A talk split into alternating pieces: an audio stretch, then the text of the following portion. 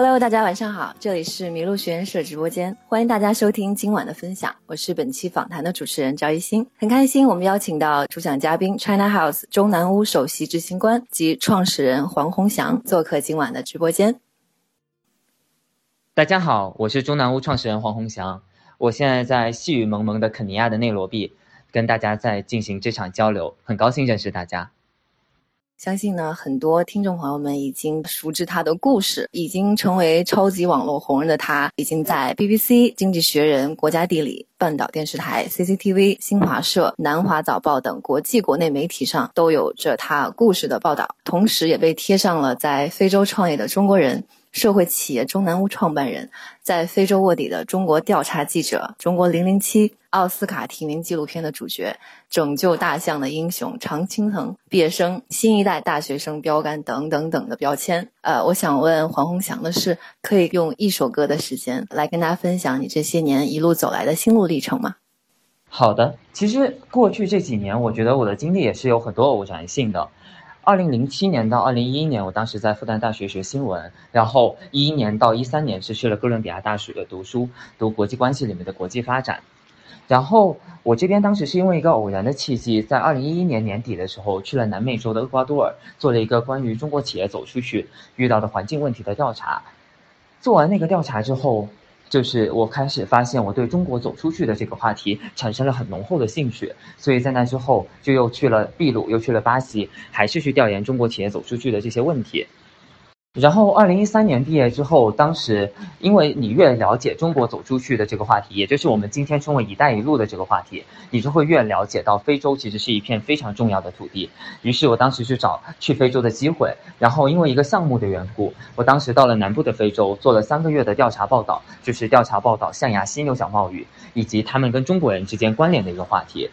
然后，二零一四年的时候。当时就是了解到，其实有更多的中国青年人，他们都想要走进非洲，而又找不到一个好的平台和契机，所以我们就成立了一个叫“中南屋”的东西。中是中国的意思，南是发展中国家的意思，屋的话指的就是一个空间，其实就是想要打造一个平台，让更多的中国青年人能走出去，走进发展中国家，也通过这样的一个空间来建构一个中国和世界之间的桥梁，让多方能够互相的理解和对话。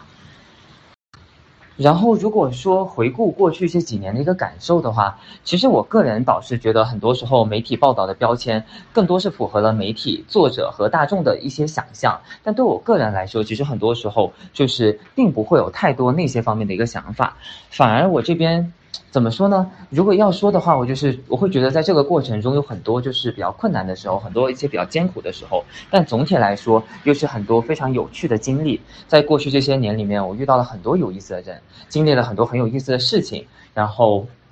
我觉得总体来说还是一个一段不会让我后悔的人生经历吧。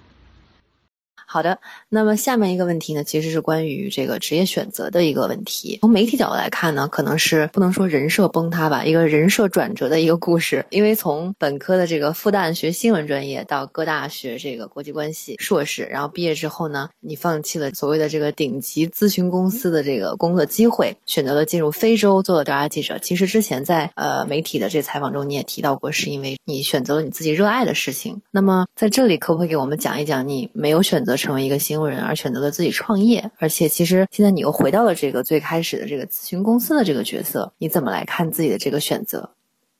好的，其实我这边是这么看的，我把人生的一个目标分为三个层次。第一个层次是能够满足自己的一个生存问题，也就是能解决温饱，能够赚钱把自己养活。那么你无论赚再多的钱，其实你也是在第一个层次。第二个层次是你觉得你在做的事情有意思，你很喜欢你在做的事情，你觉得很有趣、很好玩。第三个层次是你觉得你现在在做的事情是一件有意义的事情，无论是说对人类也好，对世界也好，对就是社区也好，是一件非常有意义的一个事情。我做所有的一个选择，其实都是基于这样的一个标准。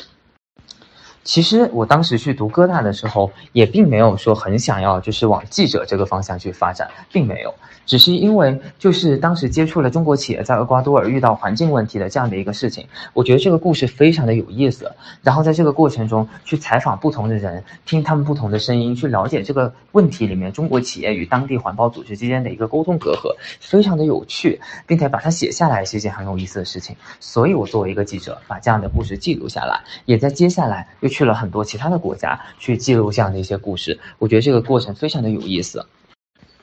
而在这个过程中，就像我之前所说的，你发现作为一个中国的青年人，在很多时候你成为了一个还挺重要的一个存在，因为你可能是唯一一个把这些故事传达回中国的人，在那个特定的时间和特定的地点里面。然后你也发现，这个关于中国走出去的话题，其实对今天这个时代来说是非常重要的。无论对于中国也好，对于当地也好，非洲、南美洲这些地方也好，真的是一个很重要的一个问题。所以你开始觉得，哎，那这个方向好像也挺有意义的。所以就导致我后来不断的去钻研中国走出去的这个话题。那么最开始你是去做一个报道，报道到了一定的程度，其实我会去觉得，嗯，就是我不想只是一个做一个浅层的报道，我想要更深入的去研究这个问题。于是我又从报道逐渐变成了研究。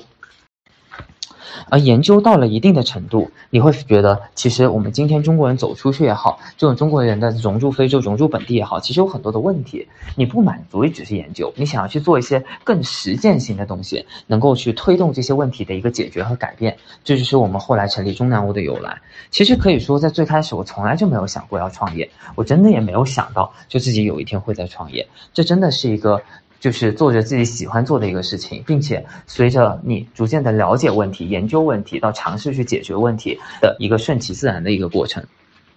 其实我会觉得，我倒不会说去选择，比方说我要一定要做一个记者，或者说我一定要做一个学者，或者我一定要做一个什么东西。我会觉得，人做选择的一个过程是有这么的两部分，一部分是你需要更好的了解自己，了解自己喜欢做什么，以及了解自己有什么样的一些技能，你擅长做什么。然后第二个部分是去了解这个世界，知道这个世界里有一些什么样的一些可能性，以及知道有一些什么样的事情你能够创造价值。当你把这两块都逐渐了解了之后，你就会看到一条自己的一个前进之路。我觉得我自己我自己经历的大概就是这样的一个过程。好的，其实之前啊，黄老师有提到过，说刚进入哥大的时候，他觉得自己可能在呃国际视野上，相比周围的同学有一些欠缺。那么从复旦到哥大，你觉得呃，在两所大学中，你都分别收获了什么？那么东西方的教育在你的身上又有什么样的呃不同的体现呢？怎么说呢？我觉得在国内这边的教育，我收获更多的是一种基础教育，就是一些基本的一些很多东西的基本功，我其实在国内打好了。但我在。哥大这边，我觉得收获的更多的，其实并不是说一些具体的一些什么样的知识，我觉得对我影响比较大的东西，其实是视野。我其实从小的时候，因为看了很多各种各样的这种冒险小说、旅行小说之类的东西，一直很向往说去非洲的大草原、南美洲的亚马逊雨林。只是在我小的时候，我一直以为这些东西是距离我很遥远的，根本不可能去做到的一些事情。包括我在读大学的时候，我会看到我的同学、我的学长前辈们，大部分都是毕业了之后就走上那么几条轨道，你要么去考研出国，然后要么去用什么做咨询、快销什么样这样的那样的一些事情。就是你会觉得好像这个世界就是这样子，并没有什么太多的可能。但当我到了哥大之后，我发现我身边的同学大部分都去过这种什么非洲啊、南美洲，而且他们觉得去这种地方非常的正常。然后他们上课的时候、下课的也好，各种都在讲。哎，我在海地的时候，当我在坦肯尼亚的时候，当我在坦桑尼亚的时候，你会听到很多他们在讲这些地方的一些故事。所以你会知道，就是原来这些东西它是有这样的一个可能性的。而且你看到我在哥大的时候，我看到了很多同学，真的就是一辈子都以这种消除人类的终极贫穷为梦想，要么就是这种什么已经在这种律所或者是顶级的咨询公司工作了一些年，然后觉得不想干了，想要做一些对社会有意义、自己也更喜欢的事情。你会发现，通过这些人，你看到了这个世界的可能性，你意识到原来其实你也可以去选择一条类似这样的一个人生。这可能是我觉得哥大给我最大的一个影响吧。除此之外，我觉得他给了我很多，就是一些。就是技能性的演一个影响。这一点其实后来我们在带学生的过程中更加深刻的能够意识到，就是我们会发现很多的中国学生，包括当时的我在内，就是我们的一个调研的一个能力是不足的，我们国际沟通的能力不是不足的，我们主动去。通过主动性去发挥、去发起一个事情的一个能力是不足的，就好像我当时去厄瓜多尔做这个项目，其实也是受了我很多外国同学的一个启发，就知道我可以去做这样的一个独立调研。然后我做完这个调研，后来回到学校，很多的中国同学都会问我：“哎，你是怎么找到这个项目的？”我觉得我在哥大学到的一个很重要的东西，就是你并不需要去等待，而且很可能等待并不是一个很好的一个方式。如果你有一个感兴趣的东西，如果你有想要做的事情，如果你有想要认识的人，你完全可以主动的去做一些调研，然后看看用什么样的一个方式，最后如何去推动你自己的目标实现。你是可以主动去把握你的一个你的目标的一个前进的。而另一方面，反过来说。如果你总是说着说，哎，等什么什么样的时候我就怎么怎么样，那么这个事情很有可能永远都不会发生。我觉得这些东西是我在各大学到的最宝贵的东西，倒并不是说我在各大上过的那些课程和知识本身。其实对于我个人来说，我觉得学到这些东西对我来说受益真的很大。如果不是学到这些东西，我不会去南美洲做调研，我后来可能也不会能够创立起中南屋这样的一个东西。而现在，我们也在努力的把这些东西传递给更多的中国年轻人。像我们其实带着学生去做调研项目，我们就是要教学生怎么样去做调研、查资料，然后与陌生人搭讪，然后去推进自己想要做的一个目标，去实去推动自己一个目标的实现。我们觉得这些技能对一个人的成长来说，真的会非常非常的有用。这就让我想起了一句话，就是说教育其实是。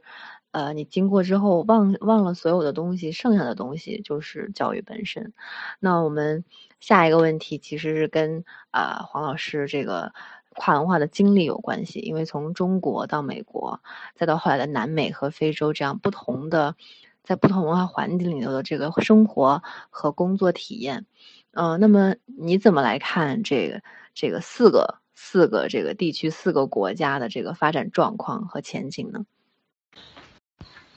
这是一个很好的问题，就好像之前其实也有人问过我，就是为什么你在美国毕业了之后不留在美国？其实我是这么觉得的，就是一个人如果你想要收获更多的价值，你必须要在更需要你、你更能发挥价值的地方。那么其实对我来说，如果我当时选择了留在美国也好，当时选择了留在国内也好，我能做的事情，我相信有千千万万差不多的人都可以做。那么其实可以这么说，就是我觉得美国在当时在美国是不需要我的。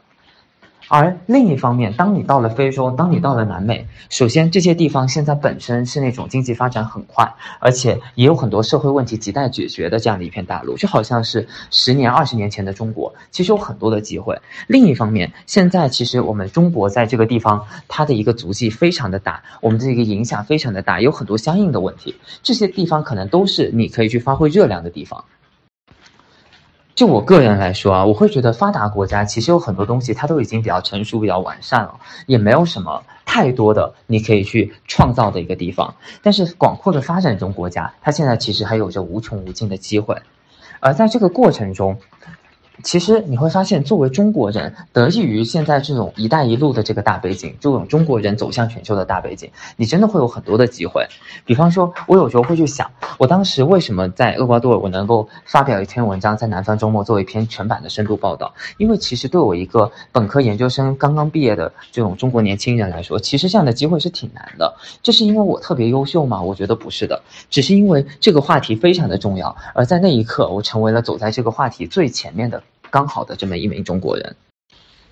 其实这个道理在我们现在做课题的过程中也是一样的一个情况。你会发现，就是在很多东西啊，在国内可能都有人做过，在美国可能都有人做过，但是当你来到非洲，有很多东西都没有人做过。如果你想做学术研究，有无数的学术研究课题，现在对“一带一路”来说非常重要，但是资料几乎为零。如果你想做新闻报道，那么无论是非洲本身的故事，还是说很多关于中国人在非洲的故事，可能都没有人写过。你很容易可以写出一些这种第一篇、这种首次能带上这种 title 的一些文章。然后，如果你去做各种各样的一些公益项目，你也发现你能做很多就是可能从来没有人做过的一些事情。在这样的一个情况下，其实你的机会非常非常之多。而这一点也是我们现在非常鼓励中国的青年人不要把眼光只是看着发达国家，而是要更多的去看着非洲、拉美、东南亚这些发展中的地区的一个原因。因为这些地方机会真的要更多，哪怕你是从一个纯粹的为了自己的一个职业发展，为了以后就是能够有一个更好的个人发展的角度，其实都是很值得去多关注这些地方的。而且，如果如果你到了国际上，你会发现，其实。好像我经常我听一个朋友当时这么跟我说过，就好像我们中国现在我们很多眼睛时候，我们眼睛只看着欧美，但是如果你真的到了欧美，你会发现人家看到的是全世界，人家早就在看这种非洲、南美洲这些广阔的各种各样的地方，各种各样的机会了，因为这些地方就像是一片蓝海，它有很多很多的机会给新来的人。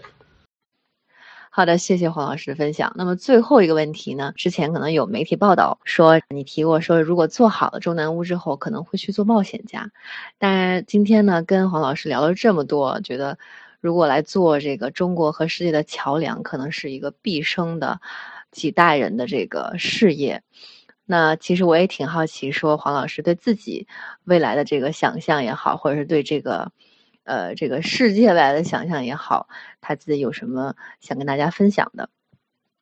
其实有不少人都会问我这个问题，就是中南屋你准备做多久啊之类的。其实我老是从来没有想过说中南屋做多久的这个问题，因为。我很希望能够把这样的一个东西做起来。我希望以后在非洲也好，在南美洲也好，在广大的发展中国家，只要有中国使馆的地方，可能都有一个中南屋。我们就好像是一个民间版本的一个中国使馆这样的一个存在。大量的中国青年人可以通过我们来到当地，无论在当地待长待短，无论在当地做的是研究还是志愿者，还是各种各样的一些项目，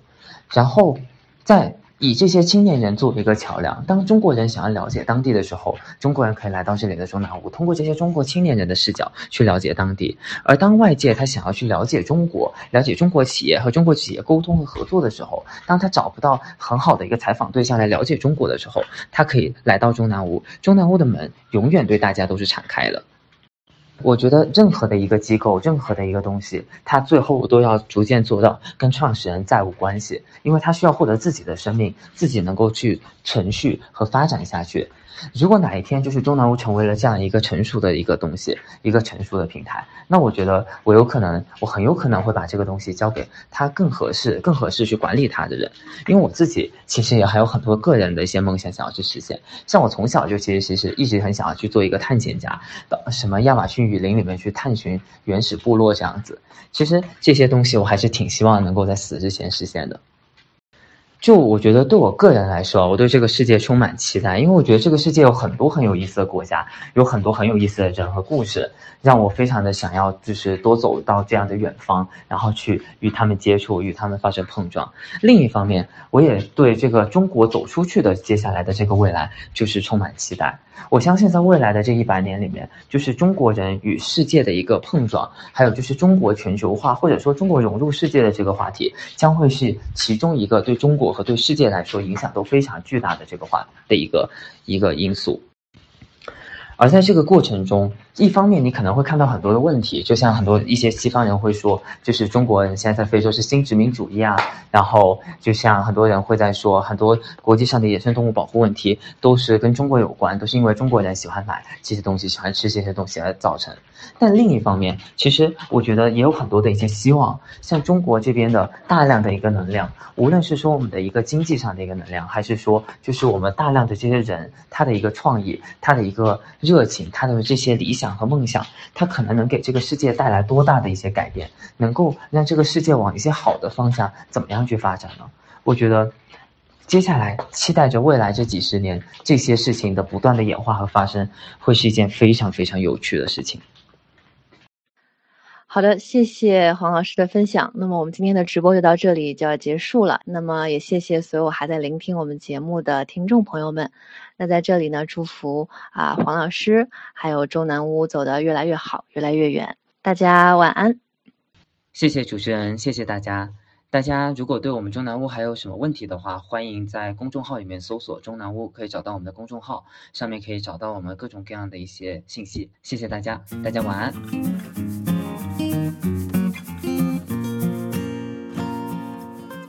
迷路，遇见与众不同的人，想法和故事。谢谢你的收听，欢迎你把这个故事分享给你的朋友们，让他遇见更多的人。